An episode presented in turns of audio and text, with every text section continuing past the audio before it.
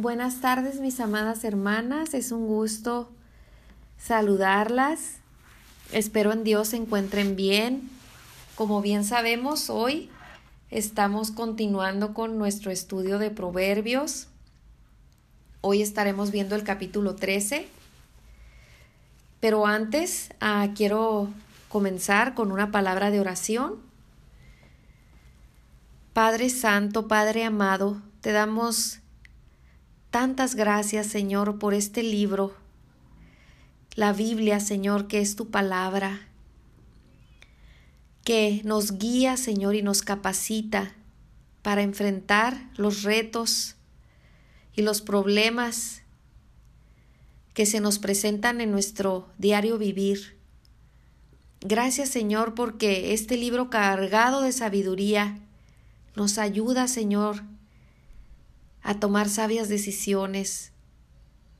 Gracias Señor porque tú estás presente en medio Señor de la lectura de este libro y nos iluminas para recibir Señor el mensaje que de antemano tú has preparado este día para nosotros. Reconocemos tu presencia Señor en este momento y en este lugar. Gracias Dios te amamos, Dios, te adoramos. En el nombre de Cristo Jesús. Amén. Mis amadas hermanas, al observar este libro de proverbios, al reflexionar y meditar en él, en cada capítulo, en cada versículo, vendrá a nosotros la inteligencia y la prudencia y juicio del Señor ya que Él es el origen de la sabiduría y nos llevará aún más a vivir en el temor del Señor. La sabiduría es la habilidad para sobrevivir y prosperar, viviendo de acuerdo con el orden que Dios ha establecido. Y el temor del Señor es vivir según los principios manifiestos en su palabra, porque le admiramos y confiamos en Él porque le conocemos, porque es nuestro Dios y nuestro Padre. Por eso es que le tememos. Este libro es considerado como un manual práctico que nos capacita para nuestro diario vivir, nos enseña a hablar de una manera beneficiosa y no perjudicial para otros, nos enseña a ser trabajadores y a saber disfrutar de los beneficios del trabajo, a cómo evitar la pereza y cómo relacionarnos bien con Dios y con el prójimo, entre muchas otras cosas. Sabiendo todo esto, abramos nuestra Biblia en el capítulo 13. Hoy estaremos estudiando los versículos del 1 al 5, donde abarca los siguientes temas, que es el hijo sabio, el poder de la lengua, la pereza y la justicia. El versículo 1 dice, El hijo sabio recibe el consejo del padre, mas el burlador no escucha las reprensiones. Aquí, primeramente, hace alusión a la relación padre e hijo, relación familiar diseñada por Dios. Y este diseño, como cualquier otro, tiene reglas para ser ejercido de acuerdo a su voluntad. Hermanas, en este pasaje Salomón habla de la relación padre e hijo terrenal, pero también aplica a la relación que nosotros tenemos hoy con nuestro Dios, con nuestro Padre Dios. Quisiera resaltar la inmensa importancia que existe en este vínculo, padre e hijo. Al principio de este libro de Proverbios, en el capítulo 1, versículo 8, el padre se dirige al hijo de esta manera. Hijo mío. Hijo, el que es engendrado. Mío es un pronombre posesivo que nos habla de pertenecer a. Este sentido de pertenencia crea un sentimiento de dependencia de parte del hijo hacia su padre, y conforme el hijo va creciendo, este sentimiento de dependencia va menguando, pero mientras tanto el hijo prudente buscará siempre seguir la guianza, la guianza de su padre y la amonestación de él la atesorará siempre en su corazón. Y esta dependencia también es porque el Hijo ha sido engendrado por el Padre. Miren lo que dice Proverbios 23, 22. Oye a tu Padre, a aquel que te engendró. Aún el Hijo entendido parta de casa o aún le falte su Padre, éste se llevará grabado en su mente y corazón todas las ordenanzas y advertencias que recibió de él. Y esto lo podemos ver en Proverbios 6, 21, 22, capítulo 6, versículo 21 y 22. Dice, átalos a tu cuello, escríbelos en tu corazón. Te guiarán por donde quiera que vayas. Te cuidarán cuando duermas y te hablarán cuando despiertes. Aquí Salomón le habla a su hijo y le pide que todos estos consejos los ate a su cuello, los escriba en su corazón, todos esos consejos que ha recibido de parte de él, que lo guiarán por donde quiera que vaya y que lo cuidarán cuando duerma y que le hablarán cuando despierte. Y en este pasaje, el hijo sabio atiende la voz de su padre cuando él le da instrucciones y aún así se hizo más sabio cuando no solo las escuchaba, sino que también las obedecía. El hijo sabio es enseñable. ¿Qué significa esto? Hace a un lado su orgullo y recibe la lección. Fíjense lo que dice Proverbios 9:9. Da al sabio y será más sabio. Enseña al justo y aumentará su saber. Pero ¿qué llevó a este hijo a dejar a un lado sus propios criterios, sus propias opiniones, sus propias ideas y hasta la libertad de hacer su propia voluntad para escuchar a su padre? Él puso su fe y confianza en el amor de su padre. Él sabía que su padre solo tendría pensamientos de bien para él sabe que su padre le ama con un amor sacrificial. Y aún más, este hijo tiene temor de Dios por obedecer y honrar a su padre. Y si se trata de un hijo no creyente, la conciencia que viene de Dios lo llevó a recibir los valores morales que recibió de sus padres, y estos mismos lo llevaron a respetarlos. Fíjense lo que dice Colosenses 3:20. Hijos, obedeced a vuestros padres en todo, porque esto agrada al Señor. Este hijo sensato se alegra al ver que su padre se complace en su obediencia, pues busca agradarle incluso por encima de sí mismo, correspondiendo a ese amor sacrificial. Encuentra la verdadera libertad en hacer las cosas que su padre le pide hacer, pues considera que desobedecerle no le hace libre de nada, sino esclavo de su propio pecado. En contraste con el Hijo justo, está la vida del hijo insensato. En contraste con el hijo justo está la vida del hijo insensato, que no escuchando las advertencias de su padre, aún más se burla de ellas, las menosprecia, pues cree saber aún más que su padre, confía en su propia prudencia ¿Cuántas veces no hemos visto hijos expresarse? Es que mi papá no sabe nada. Es que se quedó en el tiempo de antes. Dice Proverbios 12:15, el necio cree que todo lo que hace está bien. Su orgullo lo lleva a rechazar las experiencias de su padre y por lo mismo no tiene la capacidad de discernir el buen consejo que viene de él. Igualmente vemos a veces hermanas hijos, o tal vez alguna vez nosotros, que dijimos déjame vivir mi propia experiencia y no quisimos aprender de las experiencias de nuestros padres, quienes insistían en enseñarnos las consecuencias que podríamos vivir si es que no les hacíamos caso. Este hijo necio no acepta la autoridad de su padre, por eso no reconoce su voz, por eso no atiende al llamado de su padre para amonestarle.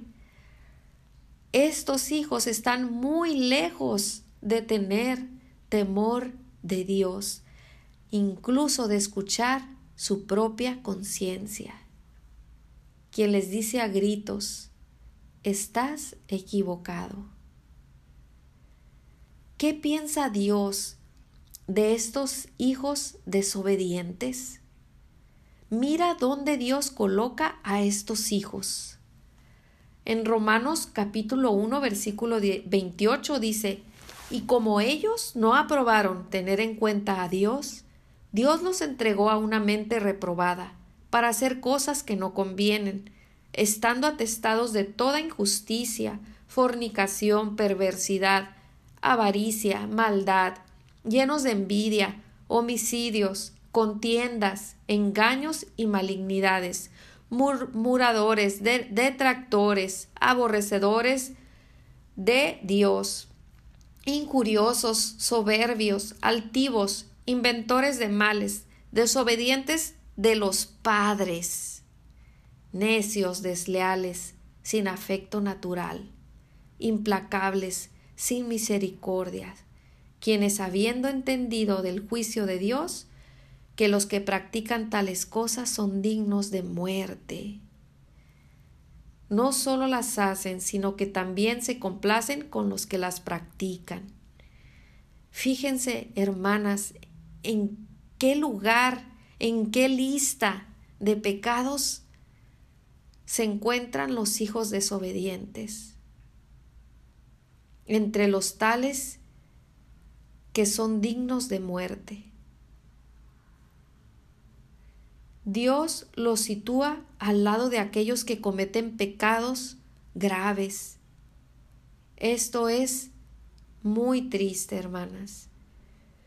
Lejos de caminar en la luz de Dios, estos hijos caminan en oscuridad, donde solo se halla desgracia, donde no pueden defenderse ante el acecho de la maldad, donde no son capaces de ver el precipicio que se avecina, donde la advertencia de su padre ya no tiene sentido, porque ha quedado tan atrás que ésta ya no puede salvarle de sus consecuencias.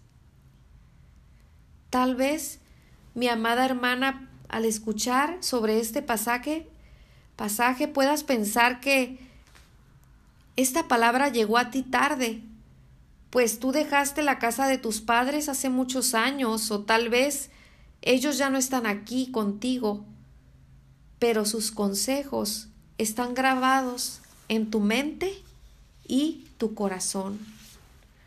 Y tal vez haya una hermana entre nosotras que no tuvo la presencia de un padre en su vida, pero mi amada hermana, tienes el privilegio de haber sido adoptada por el Altísimo, quien ahora ejerce una paternidad sobre ti y te guía con su amor y su consejo. Vamos a nuestro siguiente versículo 2 de nuestro capítulo 13 de Proverbios. Dice, del fruto de su boca el hombre comerá el bien, mas el alma de los prevaricadores hallará el mal. Las palabras sabias edifican, producen bien en el corazón de quien las pronuncia y en el corazón de quien las recibe. Las palabras del sabio, como alguna vez vimos en versículos anteriores, como Proverbios 10, 11, son fuente de vida, traen aliento y esperanza a quien las escucha, sanidad al corazón del afligido, corrección al que se ha extraviado. Sus palabras están cargadas de gracia y de bondad. Ellos pueden hablar con sensatez porque han escuchado y aprendido. El amor y la gratitud que recibirán a, cambio será el bien. Este hombre justo disfruta de la justicia que ha sembrado en otros corazones. La capacidad de controlar la lengua es señal de sabiduría. Salomón nos dice en Proverbios 18:21, la muerte y la vida están en poder de la lengua, y el que la cuida comerá de sus frutos. ¿Cuánto daño se puede hacer con la lengua, que está llena de veneno mortal? Qué difícil es para el hombre controlar su lengua. Es una de las cosas más difíciles que un hombre puede lograr hacer.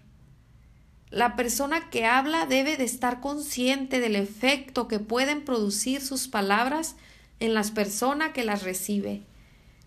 Debemos preguntarnos antes de hablar, ¿En qué edifica esto que voy a decir? ¿Cuál es mi intención al decirlo? ¿Hay una intención pecaminosa en las palabras que voy a decir? En pocas palabras, mi amada hermana, si no edifica, no lo digamos. Si no construye en la vida de la otra persona, callemos porque podemos ser capaces de asesinar con nuestra lengua la integridad de otra mujer.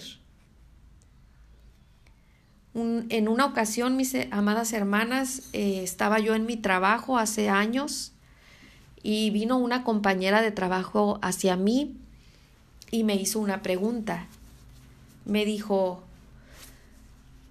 ah, más bien no me hizo una pregunta, me dijo, te voy a decir lo que tal persona está diciendo de ti.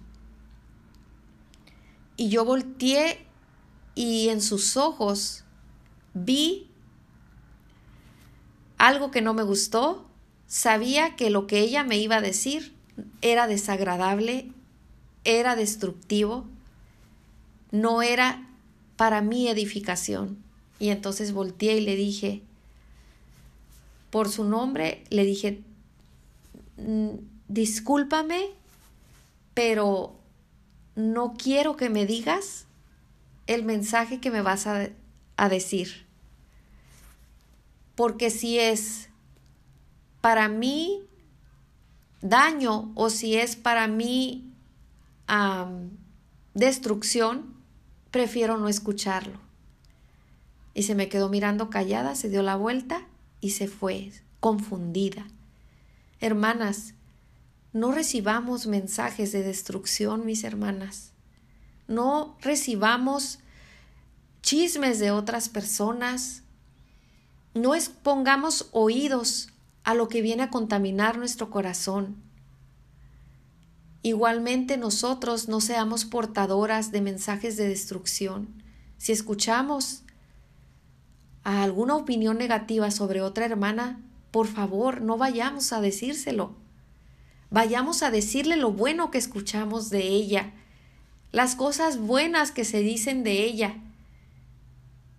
Pero no vayamos y seamos portadoras de maldición para otra persona, de mensajes de maldición. Dice aquí, el que habla con prudencia obtiene el favor de otros.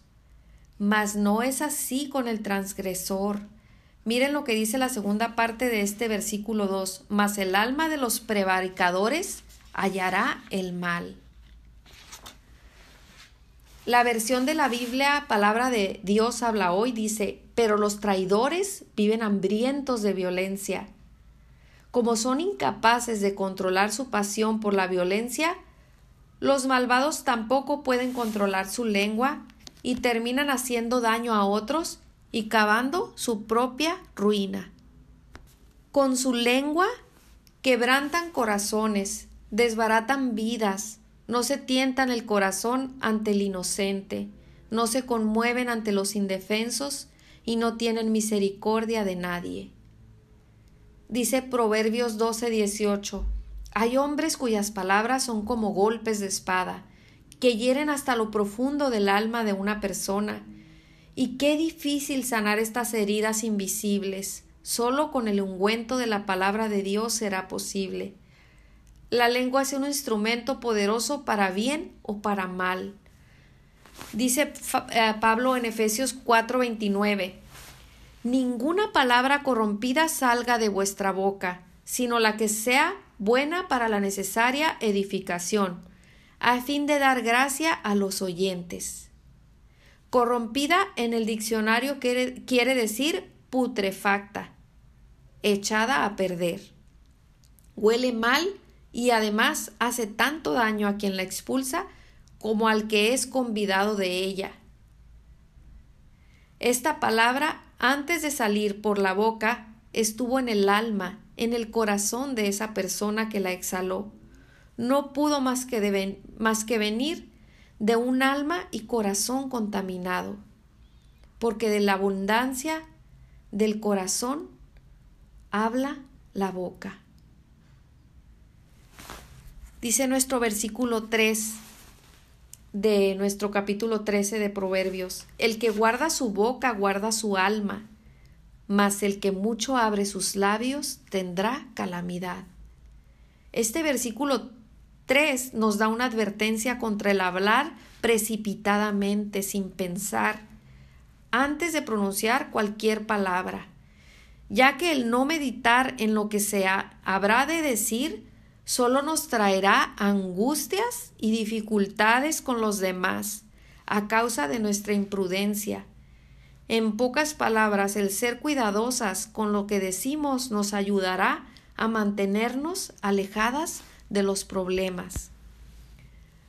Proverbios capítulo 10, versículo 19 dice, En las muchas palabras no falta pecado, mas el que refrena sus labios es prudente.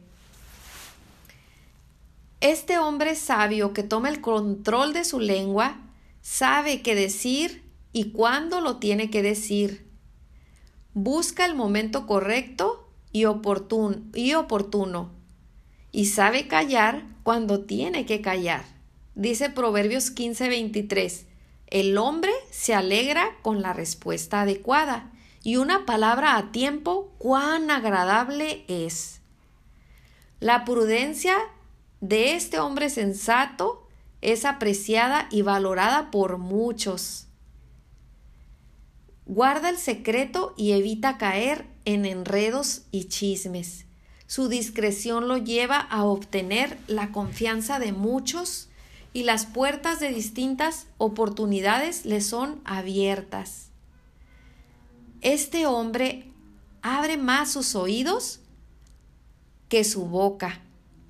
Esto es, escucha más de lo que habla, y de ahí mismo viene su sabiduría y su prudencia. Por eso siempre tiene palabras cargadas de conocimiento para aconsejar a los demás no así el hombre necio que difícilmente obtiene la confianza de los demás, pues su ligereza de labios lo lleva a ser una persona no fiable, en quien no se puede poner nuestra credibilidad. Hace promesas con palabras descuidadas que luego no puede cumplir. Divulga información personal, ofende o tergiversa la verdad la gente aprende a no confiar en lo que dice y no quiere estar cerca de él. Miren lo que dice Santiago 1.26. Si alguno se cree religioso entre vosotros y no refrena su lengua, sino que engaña su corazón, la religión de tal es vana. Esto es, si alguien se cree un creyente devoto y fervoroso, pero no controla sus palabras, se engaña a sí mismo y su religión no vale nada. Y continúa diciendo en el capítulo 3 de Santiago, versículos 1 al 12, continúa diciendo Santiago, hermanos míos, no os hagáis maestros, no os hagáis maestros muchos de vosotros, sabiendo que recibiremos mayor condenación. Porque todos ofendemos muchas veces. Si alguno no ofende en palabra, este es varón perfecto, capaz también de refrenar todo el cuerpo. He aquí, nosotros ponemos freno en la boca de los caballos para que nos obedezcan, y dirigimos así todo su cuerpo. Mirad también las naves, aunque tan grandes y llevadas de impetuosos vientos, son gobernadas con un muy pequeño timón, por donde el que las gobierna quiere, por donde el que las gobierna quiere llevarlo. Así también la lengua es un miembro pequeño, pero se jacta de grandes cosas. He aquí cuán grande bosque enciende un pequeño fuego. Y la lengua es un fuego, un mundo de maldad. La lengua está puesta entre nuestros miembros y contamina todo el cuerpo, e inflama la rueda de la creación y ella misma es inflamada por el infierno. Porque toda naturaleza de bestias y de aves y de serpientes y de seres del mar se doma y ha sido domada por la naturaleza humana. Pero ningún hombre puede domar la lengua, que es un mal que no puede ser refrenado, llena de veneno mortal. Con ella bendecimos al Dios y Padre y con ella maldecimos a los hombres, que están hechos a la semejanza de Dios. De una misma boca proceden bendición y maldición. Hermanos míos, esto no debe ser así, termina diciendo. Esto no puede ser así. Si es que tu corazón ha sido transformado, hermana, por el poder del Evangelio, esto no puede ser así. Pues entonces daríamos testimonio de que el Espíritu Santo de Dios no mora en nosotros. Sin en cambio, si Él morara en nosotros, dejaríamos que éste controle nuestro hablar y refrene nuestra lengua. Si no es así, mi querida hermana, entonces nuestra reputación como creyentes está en duda. Y para terminar con este versículo, veamos este pasaje de Mateo 12, 36 la importancia que tienen nuestras palabras delante de Dios. Y yo os digo que de toda palabra vana que hablen los hombres, darán cuenta de ella en el día del juicio. Nuestras palabras tienen un peso eterno. Las palabras incluso pronunciadas a la ligera son eternamente importantes. La escritura condena los pecados de la lengua como las mentiras, los chismes o las ofensas con la misma severidad con que, condena el adulterio y el asesinato. Dice nuestro versículo 4 de este capítulo 13 de Proverbios, el alma del perezoso desea y nada alcanza, mas el alma de los diligentes será prosperada. El perezoso anhela poseer cosas, pero no está dispuesto a trabajar para obtenerlas. Todo hombre debe trabajar para obtener su sustento. Así está establecido por Dios desde Génesis, desde un principio. Dice Génesis 3:19, te ganarás el pan con el sudor de tu frente. Y así hay muchas personas que viven su vida esperando todo de los demás sin tomar en cuenta que el trabajo fue establecido por Dios. Muchas veces podemos ver por las calles indigentes y tal vez compadecernos de ellos, pero ¿será que es más cómodo para ellos vivir así? No lo sabemos. ¿Será que han escogido una vida fácil? No lo sabemos. Dios en su palabra pone el ejemplo de la hormiga en Proverbios 6:6. Ve, mira la hormiga, perezoso, observa sus caminos y sé sabio.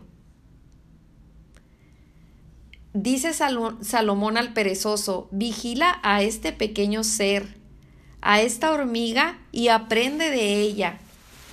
Parece haber una conexión especial entre el hombre y su creación, pues hasta esta pequeña criatura es puesta como un ejemplo de sabiduría.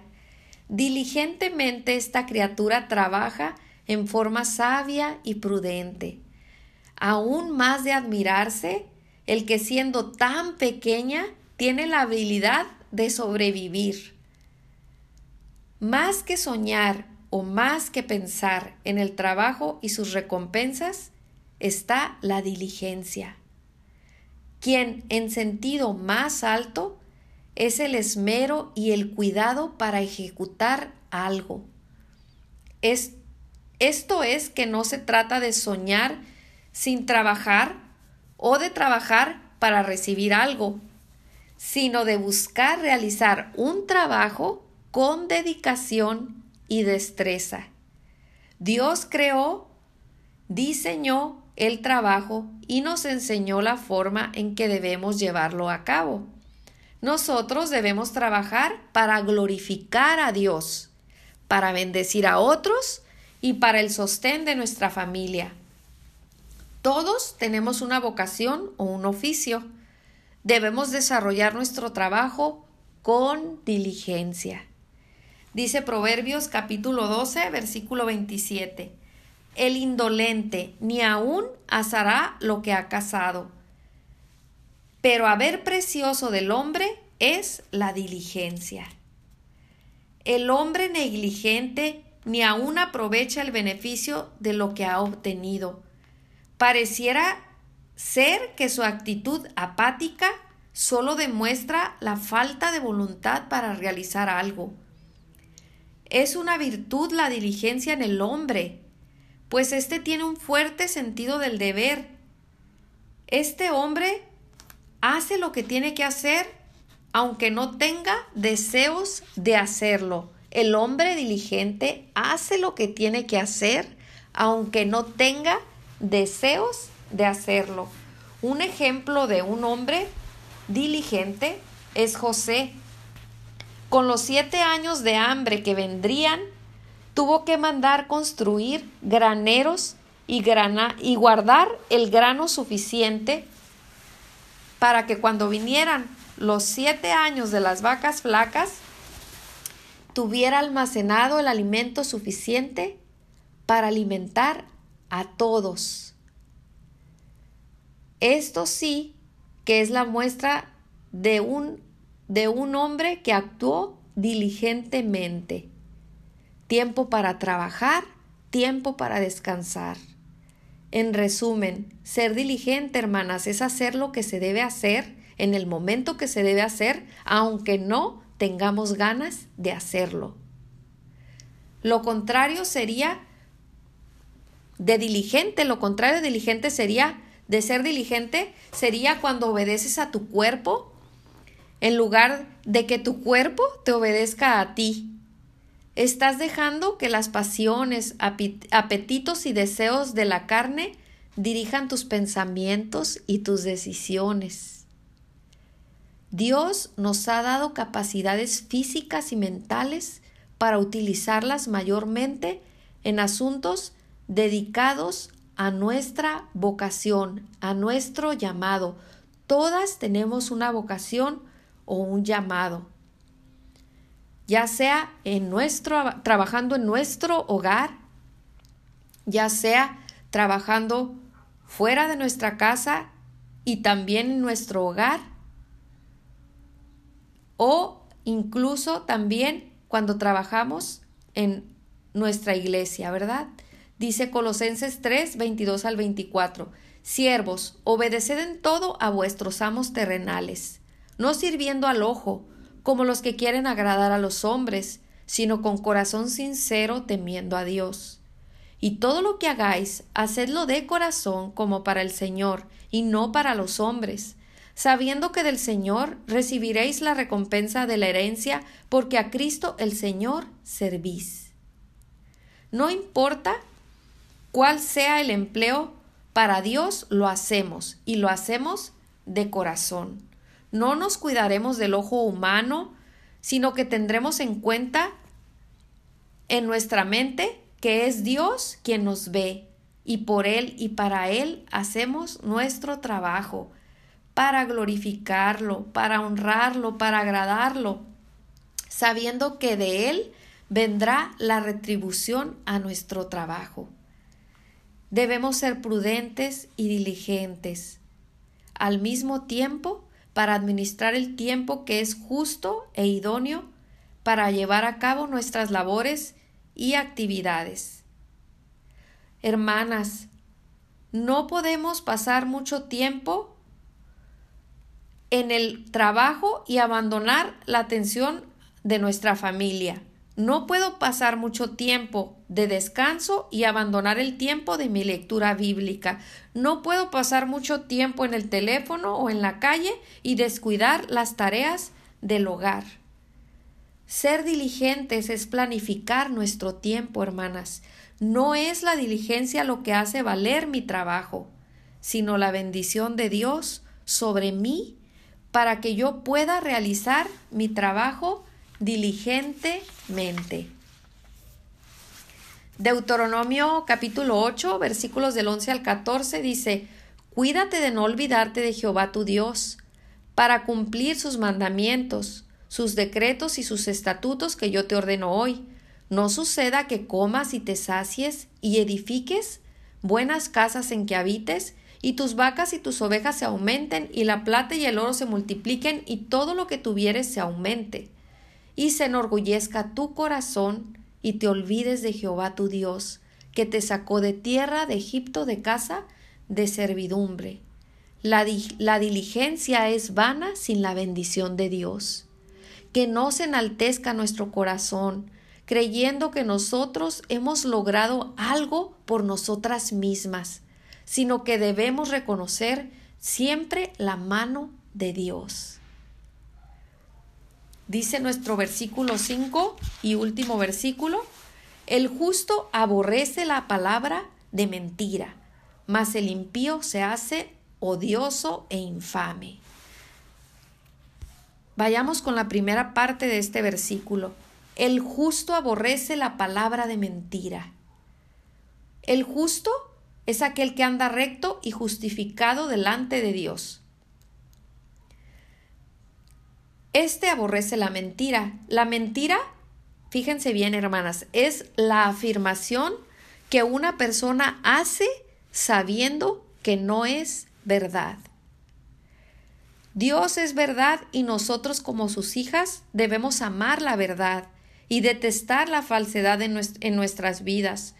Una manifestación de que Él vive en nosotros, de que le pertenecemos, es la rectitud con la que nos dirigimos cada día, es la veracidad con la que hablamos y el, rechazo, y el rechazo que mostramos hacia la mentira y el engaño.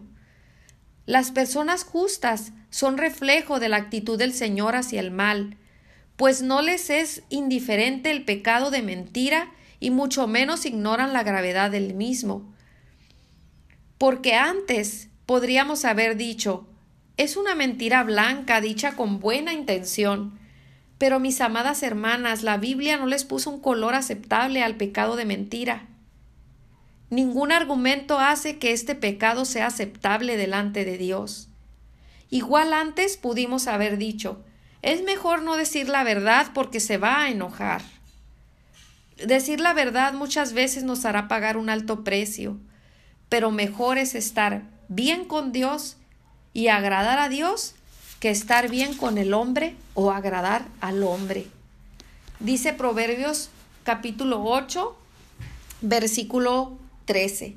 El temor de Jehová es aborrecer el mal, la soberbia y la arrogancia, el mal camino y la boca perversa aborrezco. Anteriormente vimos que el temor del Señor nos separa del pecado y por lo mismo nos lleva a despreciar la mentira. Nuestra relación con el pecado de mentira cambió o debió haber cambiado el día que Cristo nos salvó, el día que nacimos de nuevo y el viejo hombre fue sepultado. Dice Colosenses 3:9, no mintáis los unos a los otros, habiéndoos despojado del viejo hombre con sus hechos. Antes amábamos este pecado, ahora lo abominamos. Y conforme vamos creciendo en la sabiduría de Dios, este pecado va menguando en nuestras vidas hasta no reinar más en nuestro corazón. La sabiduría divulga el odio que Dios siente por el pecado y esto incluye el pecado de mentira, de no hablar con la verdad. La sabiduría aborrece lo que Dios aborrece. Tristemente, hermanas, en nuestros días, muchos cristianos parecen ajenos a la corrupción moral y espiritual que los rodea. ¿Qué le pasó al aborrecimiento ardoroso que los profetas, los apóstoles y el propio Jesús tenían con todo lo malo? Ahora el defender la verdad para ellos, para los cristianos, para algunos de ellos es legalismo, a tal grado que es más difícil predicarles la verdad a ellos que a los propios no creyentes. Solo nos queda orar porque Dios en su misericordia les abra sus ojos como un día lo hizo con nosotros. Y pasando a la segunda parte de este versículo 5, dice, mas el impío se hace odioso e infame. El impío es aquel hombre carente de piedad, no se compadece por nadie para hacer el mal, vive fuera de la presencia de Dios y no tiene temor de Dios, no toma en cuenta a Dios en su diario vivir, por lo tanto, Vive practicando el pecado sin importarle si ofende o no a Dios. Los impíos traen vergüenza sobre ellos mismos. Algunos se endurecen tanto en la inmoralidad, en la inmoralidad que su gloria es aquello que debería avergonzarlos. Se jactan de su pecado y lo presumen, pero lo cierto es que su presencia es desagradable delante de los demás, incluso puede decirse despreciable. Filipenses 3:19 dice, el fin de los cuales será perdición, cuyo Dios es el vientre y cuya gloria es su vergüenza, que solo piensan en lo terrenal. El destino del impío es la destrucción, adoran al Dios de sus propios deseos y se enorgullecen de lo que no debería de lo que debería ser su deshonra. Solo piensan en lo terrenal. El estilo de vida pecaminoso que practican los llevará a la ruina. El fin de ellos será perdición. Salmos 5:5 dice, los insensatos no estarán delante de tus ojos. Aborreces a todos los que hacen iniquidad. David sabe que la justicia de Dios es de tal naturaleza que no puede tolerar el mal, ni ha de tolerarlo. Por lo tanto, este hombre fatuo, que se vanagloria de su pecado, literalmente que lo resalta y arrogantemente lo defiende, no puede estar en la presencia de Dios. Hermana, al ver a estos hombres ondear su pecado orgullosamente y cínicamente, no puedes más, más que causar indignación en nosotras pero también muchas veces compasión. Debemos defender la verdad ante ellos, predicarles el Evangelio y al mismo tiempo no perder el sentido de rechazo a su pecado. No así será con los rectos, no así será con los que viven bajo el temor del Señor, pues estos son diariamente protegidos por el poder de Dios, y sus almas son libradas en este tiempo y por la eternidad. En eso, mis amadas hermanas, descansa nuestra fe, en la protección del Señor. Él es nuestra esperanza. Llegamos al final de nuestro estudio. Y oro a Dios porque esta palabra, mis amadas hermanas, penetre hasta el fondo de nuestro corazón y transforme nuestra mente, nuestros pensamientos y los lleve y los someta a la obediencia de Cristo. Que esta palabra sea como una lámpara a nuestros pies que guíe nuestros pasos y no nos permita tropezar en oscuridad. Padre, recuérdanos y tráenos a memoria siempre esta palabra en nuestro diario vivir. Gracias Señor. En el nombre de Cristo Jesús. Amén.